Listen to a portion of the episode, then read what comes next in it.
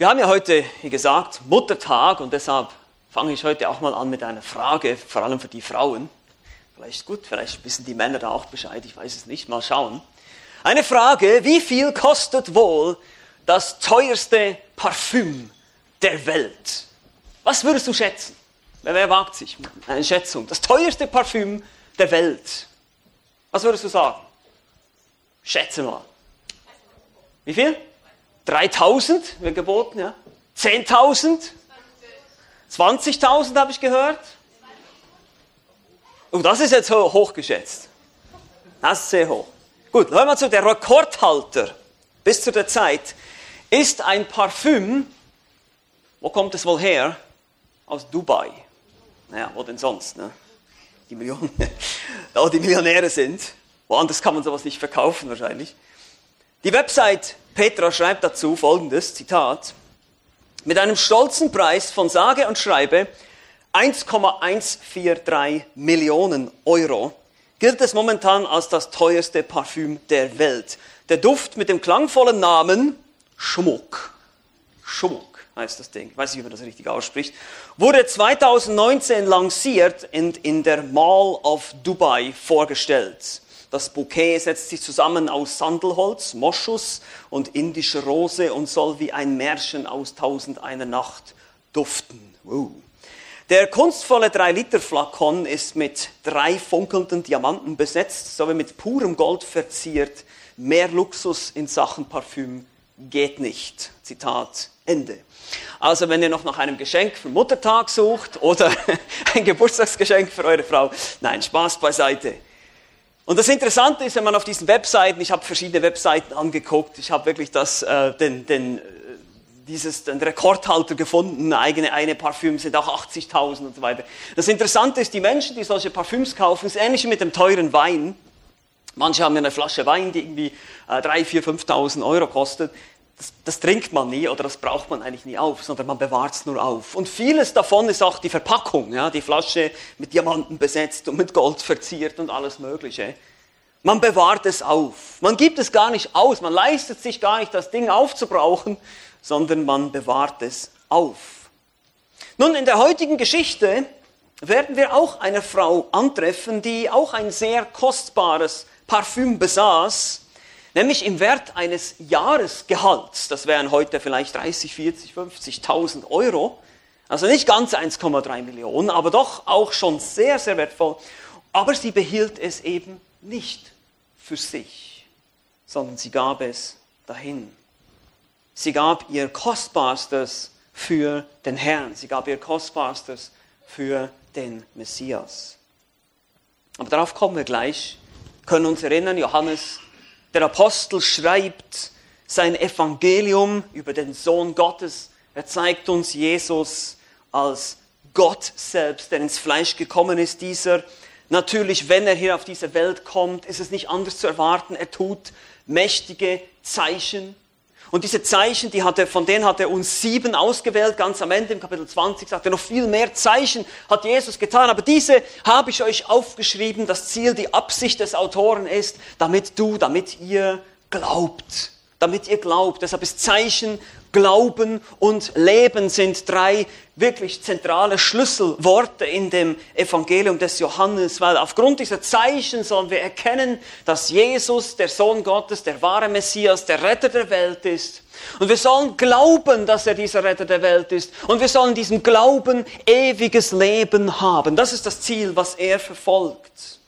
Und so haben wir gesehen in den ersten elf Kapiteln die Verwandlung von Wasser in Wein, in Kapitel 2 die Heilung des Sohnes eines königlichen Beamten, die Heilung des Lahmen am Teich Bethesda, die Speisung der 5000, das Wandeln auf dem Wasser, die Stillung eines Sturms, die Heilung eines Blindgeborenen, Kapitel 9 und natürlich die Auferweckung des Lazarus, haben wir ausführlich betrachtet in Kapitel 11. Jesus ist sogar mächtiger als der Tod. Er ist Herr über Leben und Tod. Und was, welches Zeichen könnte man deutlicher sehen, dass er wirklich Gott selbst ist in Menschengestalt? Und so kommen wir jetzt ins Kapitel 12. Und das Kapitel 12 ist so wie eine Art Dreh- und Angelpunkt im Evangelium, so eine Art Knickpunkt jetzt.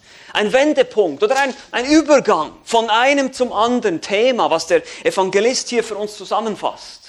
In den ersten elf Kapiteln haben wir gesagt, diese sieben Zeichen gesehen und ganz am Ende des Evangeliums, in Kapitel 20, kommt er nochmal darauf zurück, auf diese Zeichen zu sprechen und sagt, ich habe euch diese Zeichen geschrieben, damit ihr glaubt. Aber jetzt gibt es hier einen Übergang, Kapitel 12. Und es leitet quasi über zu dem, von dem öffentlichen Dienst zu dem verborgenen Dienst. So kann man dieses Buch einteilen, Kapitel 1 bis 12, der öffentliche Dienst, 13 bis 17, der verborgene Dienst und dann die letzten Kapitel sind das Leiden und die Auferstehung Jesu Christi. Kapitel 13 bis 16, wo er dann die Abschiedsrede an die Jünger hält und sie vorbereitet auf das kommende Leid, auf das Kreuz, mit dem hohepriesterlichen Gebet am Ende in Kapitel 17. Und da kommen wir dann hin. Aber jetzt zeitlich sind wir immer noch befinden wir uns sechs Tage vor dem Passa. Wenn ihr Kapitel 12 schon mal aufgeschlagen habt oder jetzt schon mal bereit seid, könnt ihr das sehen.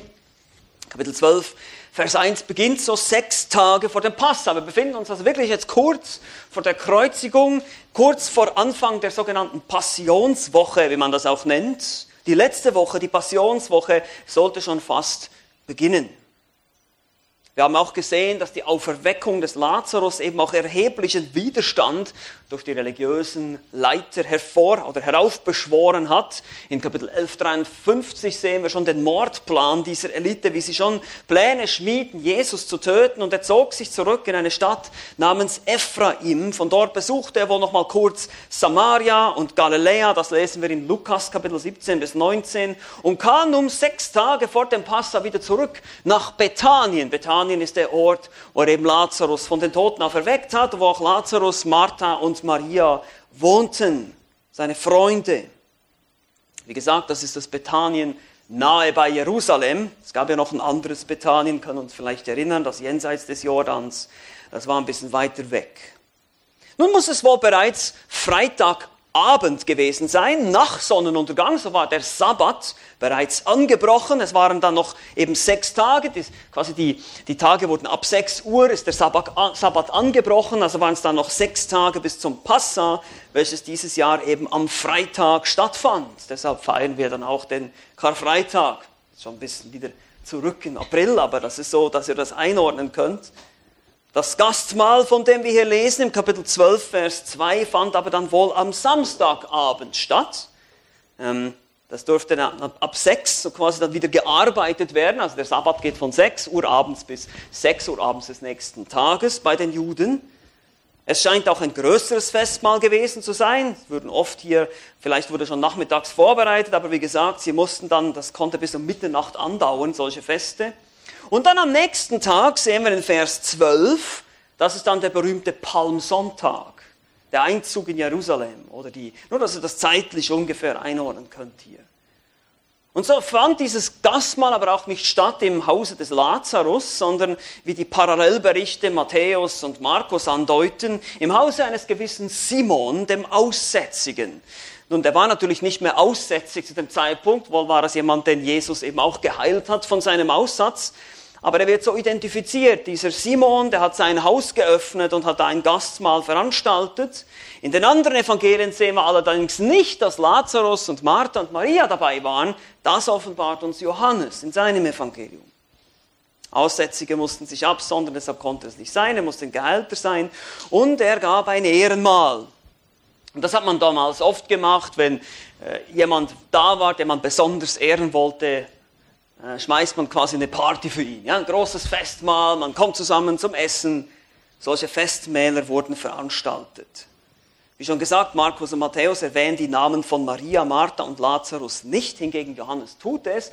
Es ist auch eigentlich interessant, das mag verschiedene Gründe haben, aber ich denke, das Wahrscheinlichste ist, Matthäus und Markus haben früher geschrieben als Johannes. Johannes hat gegen Ende des ersten Jahrhunderts geschrieben und somit zur Zeit Matthäus und Markus wollte er wohl die Identität von diesen Leuten noch schützen, besonders Lazarus. Sehen wir dann im Kapitel 12, Vers 10 auch noch, dass die Juden oder die obersten Priester auch noch beschlossen haben, ihn auch zu töten, weil er der lebendige Beweis war dafür, wer Jesus ist. Und deshalb wollte, wollten die anderen Evangelisten wohl noch deren Identität schützen. Aber Johannes schreibt gegen Ende des ersten Jahrhunderts und offenbart uns jetzt die Identität dieser Leute, die da dieses Gastmahl veranstalteten. Und letztlich muss ich noch dazu erwähnen, Der Bericht in Lukas Kapitel 7, wo die Sünderin im Haus eines Pharisäers Jesus mit ihren Tränen die Füße wäscht, hat nichts mit dieser Geschichte zu tun. Also es ist eine andere Geschichte. Sonst denken einige Leute, da gibt's Widersprüche, da gibt's äh, Parallelen. Ein Alabasterfläschchen mit Salböl ist da im Spiel, ein Pharisäer, der auch Simon heißt, aber eben nicht Simon der Aussätzige, sondern Simon der Pharisäer. Also es ist eine andere Geschichte. Es spielte sich, dieses Ereignis spielte sich auch in der früheren Zeit, also in der Zeit, in der Jesus noch in Galiläa wirkte, ab und nicht in Bethanien in Judäa. Aber nun gut, genug des Hintergrundes. Wir wollen uns jetzt den Text anschauen. Das ist Johannes Kapitel 12, die Verse 1 bis 11. Da sind wir heute drin. Wir lesen den Text hier aus dem Johannesevangelium. Hier heißt es, sechs Tage vor dem Passa kam Jesus dann nach Bethanien, wo Lazarus war, der tot gewesen war und den er aus den Toten auferweckt hatte. Sie machten ihm nun dort ein Gastmahl und Martha diente. Lazarus aber war einer von denen, die mit ihm zu Tisch saßen. Da nahm Maria ein Pfund echten köstlichen Nardensalböl, salbte Jesus die Füße und trocknete seine Füße mit ihren Haaren, äh, mit ihren Haaren. Das Haus aber wurde erfüllt vom Geruch des Salböls. Da spricht Judas, Simons Sohn, der Iskariot, einer seiner Jünger, der ihn danach verriet, warum hat man dieses Salböl nicht für 300 Denare verkauft und es den Armen gegeben? Das sagte er aber nicht, weil er sich um die Armen kümmerte, sondern weil er ein Dieb war und den Beutel hatte und trug, was eingelegt wurde. Da sprach Jesus, lass sie. Dies hat sie für den Tag meines Begräbnisses aufbewahrt. Denn die Armen habt ihr alle Zeit bei euch, mich aber habt ihr nicht alle Zeit. Es erfuhr nun eine große Menge der Juden, dass er dort war, und sie kamen nicht allein um Jesu willen, sondern auch um Lazarus zu sehen, den er aus dem Toten auferweckt hatte. Da beschlossen die obersten Priester auch Lazarus zu töten, denn seinetwegen gingen viele Juden hin und glaubten an Jesus. Bis hierher, das ist unser Text. Und wir steigen hier direkt ein. Das Thema ist mein kostbarstes für den Herrn. Wir begegnen hier einer, einer Frau, die eine anbetungsvolle Hingabe an den Tag legt, die aber dann im Kontrast auch zynische Bemerkungen auslöst und feindliche Reaktionen. Wir wollen uns dieses Thema anschauen, mein Kostbarstes für den Herrn, und einfach durch den Text gehen und den Text betrachten, verschiedene Punkte, die uns hier quasi aus dem Text entgegenkommen. Das erste mal die Situation. Einmal mehr beschreibt uns Johannes erstmal, was war die Situation. Den Versen 1 bis 2 haben wir gerade gelesen. Es war sechs Tage vor dem Passa. Es war dieses Fest, Jesu Freunde hielten sich in Bethanien auf. Es gab ein Gastmahl, haben wir schon angeschaut, eben im Hause des Simon. Und währenddem die Juden in Jerusalem bereits Pläne hatten, ihn zu töten und auch dementsprechend Befehle gegeben hatten. Martha diente, heißt es hier. Diesmal wurde sie nicht von Jesus zurechtgewiesen. Also ihr Dienst war sicherlich eben auch von Herzen. Wir sehen Martha manchmal nur in einem negativen Licht. Das ist nicht so. Und von Lazarus heißt es hier, er saß oder wörtlich eigentlich, er lag am Tisch. Damals war es so, dass man sich mit einem Ellbogen auf ein Kissen stützte und eigentlich am Tisch lag. Die Tische waren auch nur so halb hoch und man lag so auf Kissen, auf Lager und das war so die, deshalb heißt es manchmal auch von einem Gelage, ja, so diese Ausdrücke. Und das war eben so ein Festmahl. Und der Gastgeber war, wie gesagt, Simon. Die restlichen zwölf sicher waren auch dabei, sicherlich noch einige mehr. Der Text sagt uns hier nicht mehr, die Parallelberichte auch nicht. Es war einfach ein schönes Fest. Das ist die Situation hier. Dann sehen wir zweitens die Hingabe. Die Hingabe in Vers 3. Nun nimmt quasi die Geschichte Fahrt auf hier. Jetzt kommt diese Situation, die Johannes dann eigentlich ansprechen will. Zuerst muss er uns ja ein bisschen Kontext geben, dass wir verstehen, was war da überhaupt los. Da war ein Fest, da waren ganz viele Leute. Und jetzt kommt diese Frau. Vers 3. Da nahm Maria ein Pfund echten köstlichen Nardensalböls, salbte Jesus die Füße und trocknete seine Füße mit ihren Haaren. Das Haus aber wurde erfüllt vom Geruch des Salböls. Und das mag für uns jetzt ein bisschen schräg irgendwie sein, so, hm, okay, sie nimmt dieses Salböl, sie salbt ihm die Füße, trocknet es mit den Haaren, aber was ist dann, was ist dann hier los, ja? Nun, Maria tut etwas, was natürlich niemand erwartete hier. Sie nimmt ein Pfund, wörtlich ein Litra, aber das ist kein Liter, das sind ungefähr 327 Gramm, also bedeutet circa drei Deziliter von diesem Öl. Und hier heißt es echtes köstliches Nardensalböl. Und das Muron, das bedeutet Salbe oder Parfüm. Narden, Nardos, das ist eine indische Pflanze, aus der Wurzel man wohlriechendes Öl gewann, eine Wurzel. Daher war das natürlich auch teuer, es musste eben importiert werden. Und echt heißt es hier auch noch, Pistikos. Also es bedeutet so viel wie rein oder unvermischt, also eigentlich ungepanscht. Ja, das war keine gepanschte Billigware, sondern das wirklich reine, klare, erste Klasse Salbe, könnte man sagen. Eben so ein, so ein super teures Parfüm. Und die Parallelberichte in Matthäus und Markus erwähnen, dass das Fläschchen auch aus Alabaster war, also auch einem sehr kostbaren Material, eine Art kristallisierter Gips. Das sieht aus wie Marmor, das ist ganz interessant, das hat so einen langen Hals. Und da musste man diesen Hals zerbrechen und dann musste man aber das ganze Ding auch aufbrauchen. Also man konnte es dann nicht so lange stehen lassen, damals in der Hitze äh, der Wüste Israels. Das war also echt teure Spitzenware. Woher sie das hatte, weiß man nicht, wird uns nicht gesagt. Auf jeden Fall heißt es hier im Text, sagte sie damit Jesus die Füße und trocknete seine Füße mit ihren Haaren. Matthäus und Markus ergänzen da noch, dass es das Öl auch auf das Haupt Jesu goss. Das war damals eine ganz klare Sitte, dass man Menschen, ihr müsst euch vorstellen, damals konnte man auch nicht so oft duschen und sich waschen und baden und so. Und so hat man sich da, hat man sich Öl über den Kopf gießen lassen, das dann einfach so einem so eine Erfrischung gegeben hat lesen wir zum Beispiel schon im antiken Israel, auch im Psalm 23, äh, von diesem Öl, ja, äh, auf, auf dem Haupt, du salbest mein Haupt mit Öl. Das ist diese, diese, dieser Brauch, den man hatte, der Gastfreundschaft, jemandem das Haupt mit Öl zu salben. Vielleicht hat das auch keiner gemacht, hat es vergessen. Und so diese Frau kommt jetzt rein, nimmt ihr teuerstes, ihr kostbarstes Öl, was sie wahrscheinlich hatte, wir sehen gleich nochmal, wie, wie, wie viel wert das war, und tut das, diese, eine Liebestat an Jesus. Das Abtrocknen mit den Haaren war eine Handlung der Demütigung und Entblößung. Das war nämlich die Aufgabe des niedrigsten Sklaven damals, den Leuten die Füße zu waschen und die Füße abzutrocknen. Werden wir auch noch sehen im Kapitel 13. Und es war auch für eine jüdische Frau damals ähm, unanständig, ihre Haare offen zu tragen in der Öffentlichkeit. Also auch das war eine demütigende Handlung. Aber für sie spielte das alles keine Rolle. Sie war so hingegeben, sie wollte Jesus etwas Gutes tun und ihr Kostbarstes für den Herrn hingeben. Sie war bereit dazu, sie liebte ihn. Im Gegenteil, es zeigte ihre Bereitschaft, sich zu demütigen. Und dann heißt es hier noch, das Haus wurde erfüllt vom Geruch des Salböls. Wie gesagt, das war eine gehörige Portion, das war ziemlich viel. Die hat nicht gespart hier, die war nicht geizig mit den Sachen, sondern hat hingegeben. Und das deutet alles auf diese große Hingabe hin hier. Das ist der eigentliche Punkt hier. Maria war bereit, ihr Bestes, ihr Kostbarstes für den Messias zu geben. Sie war bereit, sich öffentlich zu demütigen, bereit, ein großes Opfer und danach noch, wir werden dann noch sehen, kritisiert zu werden, verachtet zu werden. Ja, hätte man das nicht verkaufen können, das wäre doch viel besser gewesen. Also man sieht ja noch den Kommentar von Judas Iskariot dazu und die anderen Evangelisten sagen dann auch noch, dass sich die Jünger auch haben anstecken lassen davon, von dem Gemeckere. Aber sie ist bereit, ihr Kostbarstes zu geben. Und hier müssen wir vielleicht mal ein bisschen innehalten, ein bisschen nachdenken. Wie sieht es bei mir aus?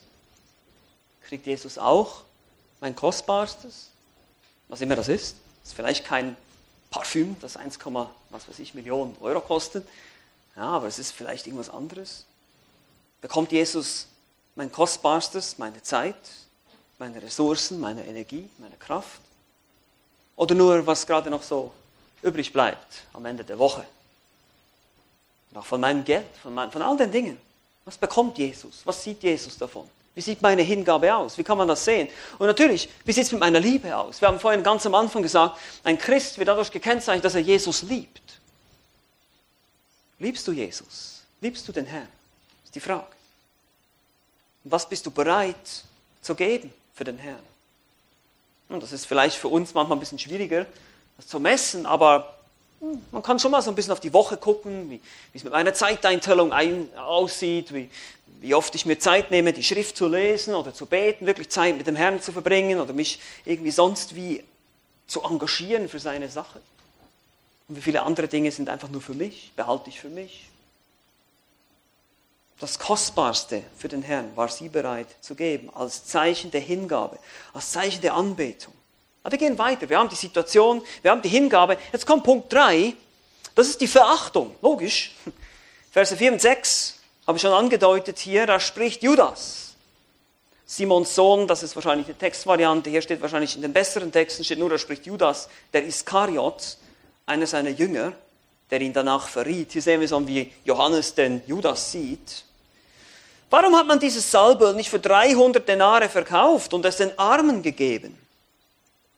Und dann kommentiert Johannes, das sagt er aber nicht, weil er sich um die Armen kümmerte, sondern weil er ein Dieb war und den Beutel hatte und trug, was eingelegt wurde. Die anderen Evangelisten berichten dann auch noch davon, dass die Jünger unwillig wurden. Also äh, äh, Judas war offenbar der Anstifter hier, Judas Iskariot, und die anderen ließen sich dann so ein bisschen mitziehen mit dem Gemeckere.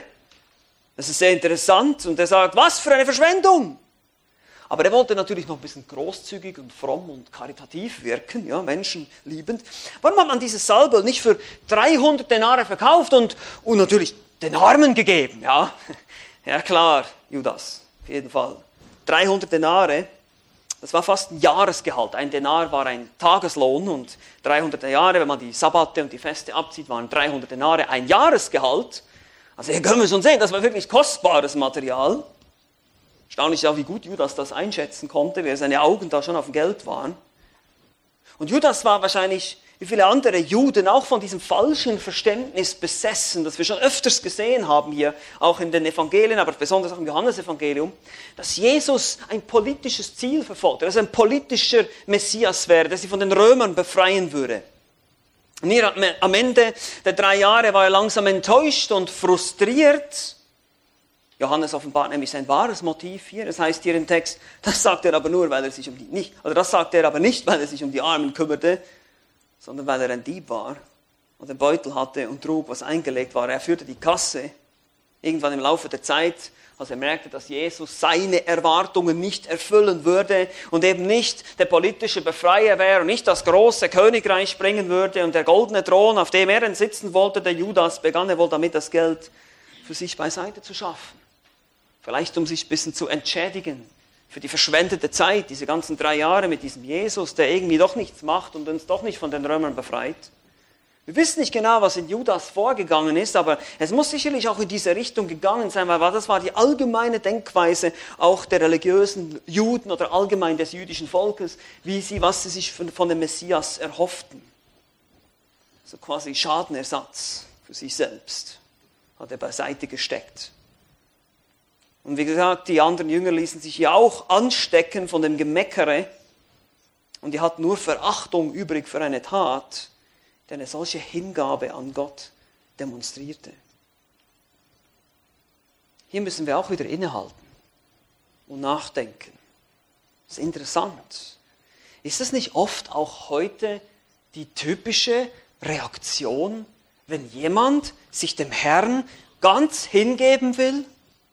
Und dann kommen alle diese Vernünfteleien von links und rechts. Ja, aber musst du denn gleich so extrem sein? Musst du denn gleich deinen Job aufgeben und musst du denn gleich in die Mission gehen? Musst du denn gleich dein Haus verkaufen? Du kannst doch auch da, wo du jetzt bist, Gott dienen. Habt ihr das auch schon gehört, solche Vernünfteleien? Wenn jemand sich ganz dem Herrn hingibt und, und sein ganzes Hab und Gut weggeben will, sagt, weißt du was, ich, ich habe genug von dem Karsumpel, ich gehe jetzt in die Mission. Ah, ja, weißt du, ja, nee, aber er hat doch deine Sicherheit und ja, weißt du, deine Rente und, und ja, und hier und da und Papi, Papo und du kannst doch auch eine Karriere als Musiker oder eine Karriere als Sportler machen und damit dem Herrn Jesus dienen. Du musst doch nicht gleich alles über Bord werfen. Warum nicht? Warum sollten wir nicht unser Kostbarstes für den Herrn geben? Warum sollte er uns nicht ganz haben? Ihr müsst jetzt nicht alle eure Jobs aufgeben, das wollte ich damit nicht sagen. Ja, aber ich meine einfach nur, Vielleicht gibt es auch im Kleinen manchmal Dinge, wo ich sage, hey, ich brauche nicht, brauch nicht so einen riesen Kleiderschrank, ich brauche nicht zehn Paar Schuhe. Zwei reicht. Die anderen geben wir weg. Wozu? Und vielleicht, das ist doch ein bisschen extrem, komm, ah, wir müssen doch schon irgendwie noch mal hier, mal da. Da muss man sich Gedanken machen darüber. Wenn jemand bereit ist, dem Herrn konsequent nachzufolgen, wirklich alles zu geben für den Herrn, dann kommt oft diese Verachtung und leider oft sogar aus religiösen Kreisen. Das ist interessant. Oft sind es dann auch Mitchristen, die dann so ein bisschen vernünftig reden und sagen, ja, naja, aber weißt du, und ja, musst du wirklich und so. Und das sehen wir hier auch. Schade manchmal, so werden, werden Feuer erstickt. Und Jesus wird sie tadeln dafür. Das sehen wir jetzt gleich, wenn wir weiterlesen. Wir sehen die Situation, wir sehen die Hingabe, wir sehen die Verachtung. Jetzt kommt viertens hier die Korrektur. Die Korrektur, Verse 7 bis 8.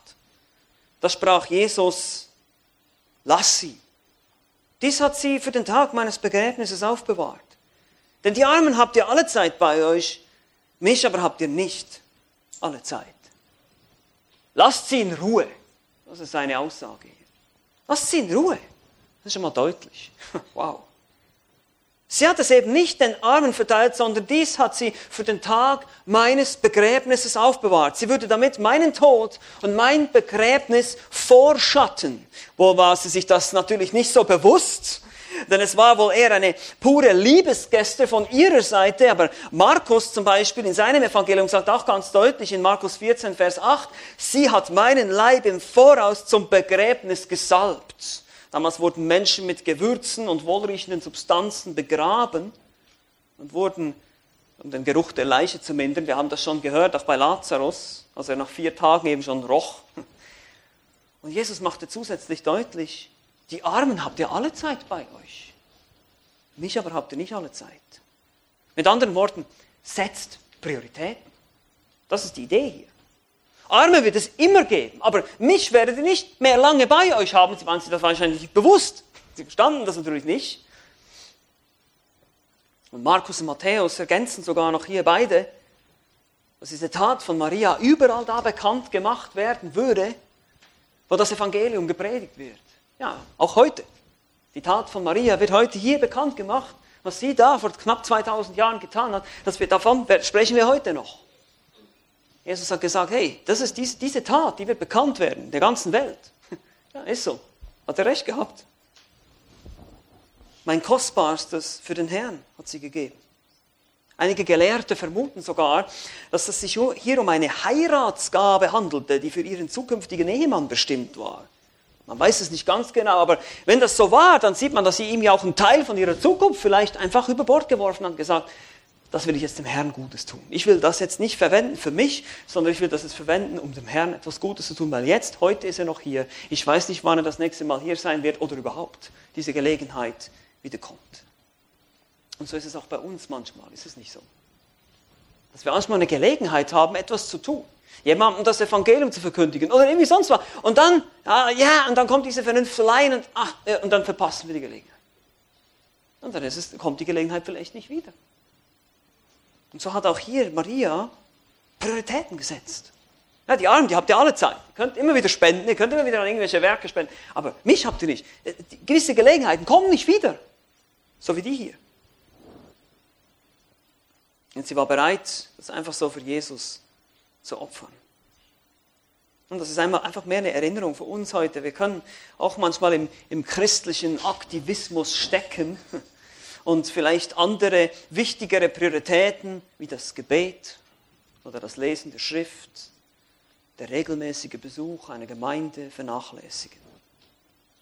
Wir geben dann eben nicht das Kostbarste dem Herrn. Und das Kostbarste, was Jesus von dir will, ist nicht in erster Linie dein Geld oder dein Besitz, sondern es ist dein Herz.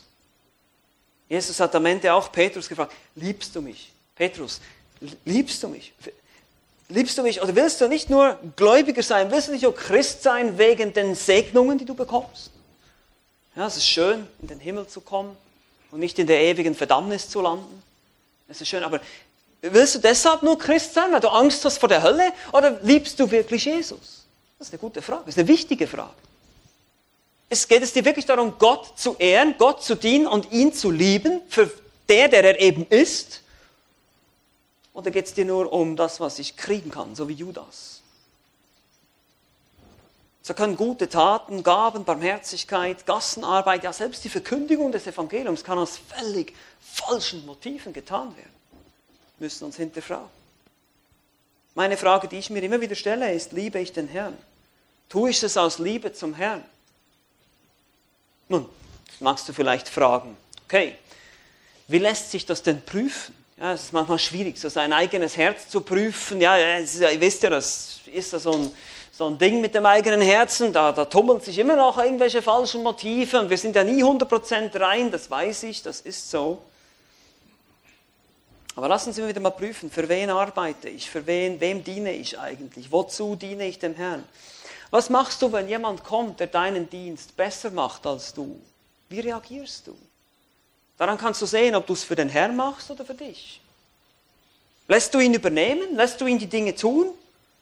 Geht es dir wirklich um Christus und um seine Ehre? Bist du bereit, ersetzbar zu sein im Dienst, wenn andere Leute kommen, die mehr begabt sind als du, die der Herr begabt hat, Dinge zu tun, die du nicht tun kannst? Beneidest du sie? Denkst du, ah, ich möchte auch gerne so sein wie der und ah, ich denke, ich habe in dieser Gemeinde eigentlich keinen richtigen Dienst. Und dann tust du deinen Dienst aber auch nicht für den Herrn, wenn du so denkst.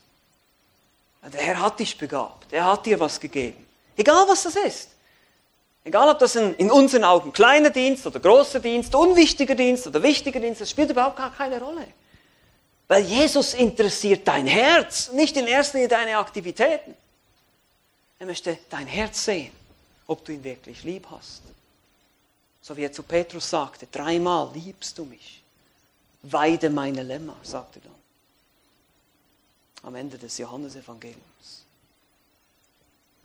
Paulus sagte auch, wenn der Dienst nicht aus Liebe getan wird, dann kannst du allen Glauben haben, dann kannst du alle Erkenntnis haben, dann kannst du Zeichen und Wunder tun und Sprachen reden, wenn es das noch gäbe und es nützt nichts, weil es geschieht ohne Liebe. 1. Korinther Kapitel 13. Daher lässt uns, lasst uns prüfen. Schauen wir, ob wir wirklich unser Kostbarstes, in erster Linie unser Herz, dem Herrn geben und gegeben haben. Also wir haben die Situation, wir haben die Hingabe, wir haben die Verachtung, die Korrektur. Und jetzt kommen wir noch zu Punkt 5 hier, die Auswirkungen. Vers 9 und 11 oder Vers 9 bis 11. Heißt es hier weiter im Text, es erfuhr nun eine oder besser ist hier die große Menge der Juden, dass er dort war. Und sie kamen nicht allein um Jesu willen, sondern auch um Lazarus zu sehen, den er aus den Toten auferweckt hatte. Da beschlossen die obersten Priester, auch Lazarus zu töten, denn seinetwegen gingen viele Juden hin und glaubten an Jesus. Wohl nach dem Sabbat kam wieder eine Menge zusammen, heißt es hier. Sie wollten nicht nur wegen Jesus kommen, sondern auch wegen Lazarus, heißt es hier. Einige waren sicher solche, die das Spektakel suchen, die neueste Sensation, hier heißt es aber auch, dass viele glaubten. Aber oft bezeichnet Johannes auch nur den oberflächlichen Zeichen Glauben. Wir sehen dann später die Menge, die auch Hosianna schreit, Herr, rette uns. Und dann eine Woche später, kreuzige ihn. Es ging schnell, von einer Seite zur anderen. Oberflächlicher Glaube. Basiert nur auf dem, was ich kriegen kann. Vor kurzem sagte der Hohepriester noch, es ist besser, dass ein Mensch stirbt als die ganze Nation. Nun haben sie wohl ihren Plan noch geändert. Es ist besser, dass zwei Menschen sterben, weil Lazarus muss nämlich auch weg. Lazarus ist der lebendige Beweis dafür, dass wir nicht recht haben. Ihr könnt euch vielleicht erinnern, die Hohepriester die Priesterklasse, das waren vor allem Sadduzäer. Die Sadduzäer glaubten nicht an eine Auferstehung. Und da stand Lazarus, der aus den Toten auferstanden ist. Es war der lebendige, der, der, ja, der lebendige Beweis, dass ihre Theologie falsch war. Und deshalb musste er auch verschwinden. Denn wegen ihm gingen viele Juden hin und glaubten an Jesus. Und die obersten Priester und Sadduzäer, die wollten ihn töten. Also wir sehen hier die, die Auswirkungen, wir sehen hier so ein bisschen ein Kontrast, der aufgebaut wird. Die, diese Frau, die sich völlig hingibt, die ihr Kostbarstes für den Messias gibt. Und dann haben wir den, den Judas Iskariot, der sie verachtet dafür, ja, das hätte man noch den Armen geben können. Und die Jünger, die alle rummeckern und sich davon anstecken lassen. Und jetzt haben wir noch diese Menge, die auch kommt und ja nur Jesus sucht, weil er irgendwelche Wunder getan hat. Und ja, wir wollen den Lazarus sehen. Ja, ich will jetzt auch mal jemanden sehen, der aus dem Toten zurückgekommen ist. Ey, das ist Spektakel, das ist interessant. Es nimmt einmal mehr Fahrt auf und später wird das Volk Jesus komplett ablehnen, so wie natürlich auch die religiöse Elite, die bereits dabei sind, seinen Tod, seine Hinrichtung zu planen. Warum tun sie das? Sie sind angegriffen Sie fühlen sich herabgesetzt in ihrer Werksgerechtigkeit, ihre Gelehrtheit, ihre Auszeichnungen, ihre Titel, die sie haben. Und da kommt dieser einfache Zimmermann aus Nazareth und er widerlegt einfach all ihre Theologie. Das geht gar nicht. Und dann, wenn die Leute ihm alle nachfolgen, dann kommen die Römer und nehmen uns hier unsere Machtposition weg. Das geht gar nicht. Wir müssen hier was unternehmen. Sie werden aggressiv, verteidigen sich selbst, rechtfertigen sich selbst und manche von ihnen schrecken auch vor Gewalt und Verfolgung nicht zurück. Und das sehen wir heute auch. Es geschieht heute auch in vielen Ländern dieser Welt. Leider. Wir stellen uns einfach die Frage, wie sieht es mit deiner und meiner Anbetung aus? Was ist denn, was ist denn eigentlich Anbetung? Anbetung ist mehr als nur hierher kommen und Lieder singen. Ja, das ist ein Teil davon. Wir singen Lieder, das ist ein Teil unserer Anbetung. Aber Anbetung ist viel mehr als das. Anbetung ist ein Lebensstil. Anbetung ist Hingabe. Anbetung ist, du lebst nur für eine einzige Sache und da bist du voll und ganz hingegeben, fokussiert, konzentriert. Und das ist eine einzige Sache, die wir haben als Christen, ist Christus. Und Christus allein ist unser Fokus. Und wenn irgendwas anderes daneben ein Fokus wird, dem ich mich auch hingebe, dann bin ich ein Götzendiener. Dann diene ich meinem Hobby, meinem Besitz, kannst einfüllen da. Es gibt viele Möglichkeiten. Vielleicht sogar Applaus, Anerkennung, was immer es ist. Und so hat jeder Mensch in dieser Welt eigentlich ein Anbetungsproblem. Das haben wir auch schon gehört. Der Mensch wurde geschaffen, ein Anbeter zu sein. Am Anfang im Garten Eden wurde geschaffen, um Gott anzubeten, um eben Gott allein ganz hingegeben zu sein. Das sind auch die ersten beiden Gebote. Du sollst keine anderen Götter neben mir haben, du sollst dir kein Bildnis machen, du sollst ganz allein Gott hingegeben sein. Und was haben sie gemacht? Sie haben auf den Satan gehört, auf den Teufel, auf die Schlange. Ah, hat Gott wirklich gesagt? Sein Wort angezweifelt? Und dann haben sie der Schlange geglaubt, der Worte des Teufels geglaubt, anstatt die Worte des lebendigen Gottes. Und bumm, die ganze Menschheit fiel in Sünde. Der Tod kam in die Welt, die Menschen begannen zu sterben, sie begannen sich gegenseitig zu töten. Wir lesen von den ersten Seiten der Bibel, der erste Mord, Kain und Abel, ist bekannt, die Geschichte. Und von da an geht's los. Eine einzige Geschichte der Tragik, des Mordes, der Kriege. Und die Menschen heute sagen, woher kommen, warum lässt Gott all diese Kriege zu? Nein, er lässt, wir haben uns dafür entschieden. Wir Menschen, wir wollten es so. Wir wollten, wir haben diesen Weg gewählt. Wir sind selber schuld. Und jetzt bietet uns Gott sein Heil an. Bietet dir sein Heil an. Sagt, komm, gib mir dein Herz. Gib mir alles, was du hast. Und ich mache was aus, aus deinem Leben. Du musst nicht, du musst nicht zuerst Werke tun, du musst nicht zuerst irgendwie siebenmal Ave Maria beten, in eine bestimmte Kirche gehen oder dreimal um den Altar laufen oder zu irgendeinem Priester gehen oder sonst irgendwas machen. Du musst nur zu mir kommen und dir mein Herz geben. Mein, dein Herz will ich haben, sagt Jesus. Das ist alles. Und ich will, dass du verändert wirst in mein Bild du ein Anbeter Gottes bist. Dass diese ganzen falschen Götzen aus deinem Leben verschwinden, diese ganzen falschen Dinge, die du anbetest, die dir keine Erfüllung bringen werden. Niemals. Niemals. Egal ob es Geld ist oder Spaß oder äh, Besitztum oder was immer du magst, was immer du nachjagst, es wird, es wird dich nicht erfüllen. Und so ist der Aufruf einmal mehr hier, kommt zu Christus wie Maria, sie war bereit, ihr Kostbarstes zu geben. Ja, sie, sie schaute nicht darauf, was sie verlieren kann, sondern sie wusste ganz genau, der Herr Jesus ist das Wertvollste, was es überhaupt gibt auf dieser ganzen Welt. Und das ist immer noch so, das hat sich nicht verändert. Das Beste, das Wichtigste, das Wertvollste, was du in deinem Leben haben kannst, ist Christus und sonst nichts. Und Christus kann dir keiner wegnehmen. Ja, unser Besitz, unsere Häuser, unsere Wohnungen, unser, was immer wir haben, kann uns alles weggenommen werden, inklusive unser Leben. Aber Christus, wenn du Christus kennst, wenn du Buße getan hast über deine Sünden, wenn du glaubst, dass er am Kreuz für deine Sünden gestorben ist, wenn du Vergebung deiner Schuld hast, wenn du ewiges Leben hast, dann kann dir keiner mehr. Das Wichtigste kann dir keiner wegnehmen. Und das, meine Lieben, ist ermutigend. Und das hat Maria verstanden. Sie hat gewusst, dieses, dieses Parfüm, was will ich damit? Ich gebe das hin. Und vielleicht gibt es auch in deinem Leben irgendwie sowas, woran du dich festklammerst. Ah, das will ich nicht aufgeben. Gib's auf. Gib's auf. Und gib es hin dem Herrn. Selbst unsere Sünde, ja, auch unsere Schuld und all diese schrecklichen Dinge, die will Jesus wegnehmen von uns. Und er will uns sein Heil schenken. Und so sehen wir hier, wie oft die Mitmenschen reagieren und uns verurteilen, dass wir fanatisch sind, extrem unvernünftig, wenn wir einfach Jesus ganz konsequent hingegeben. Das fängt schon da an, wo wir sagen, wir verstehen die Bibel wortwörtlich. Ja, wer macht denn das heute noch? Du bist ja von vorgestern, du bist ja vom Mittelalter. Ist mir doch egal. Es ist das Wort Gottes. Punkt. Es ist die Wahrheit. Punkt. Und so wie sie dasteht. Und so gehen wir voran.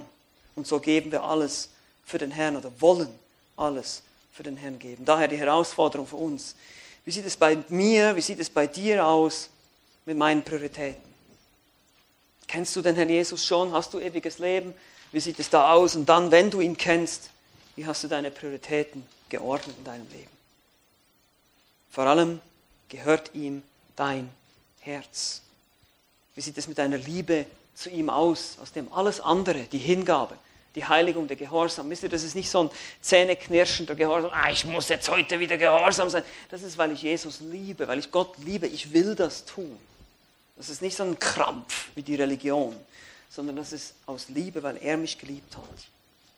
Ich hoffe, dass dein, dein Christsein auch aus einer solchen Liebe wächst. Eine Liebe zu Christus, weil du verstehst, er hat mich zuerst geliebt. Ich hoffe, dass das so ist, denn ansonsten bist du nichts anderes als ein weiterer Judas. Amen. Lasst uns beten zusammen. Lieber Vater im Himmel, ich danke dir für deine Güte, danke dir für dein wunderbares Wort. Ich danke dir, dass wir erkennen durften, dass es Menschen gab, die sich ganz hingegeben haben. Wie die Maria, die ihr Kostbarstes für den Herrn gab. Die bereit war, zu geben, egal was es sie kostete. Und so ist sie für uns ein Vorbild an Anbetung, an Hingabe. Und wir wollen diesem Vorbild nacheifern, verstehen, warum sie gehandelt hat, so wie sie gehandelt hat, weil sie verstanden hat, wer du bist, wie viel wertvoller, wie viel kostbarer du bist als alles, was diese Welt zu bieten hat. Bitte hilf uns das immer mehr zu verstehen, zu begreifen, zu erkennen damit wir dir aus Liebe hingegeben sind und nicht aus Pflichtgefühl. Zu deiner Ehre. Amen.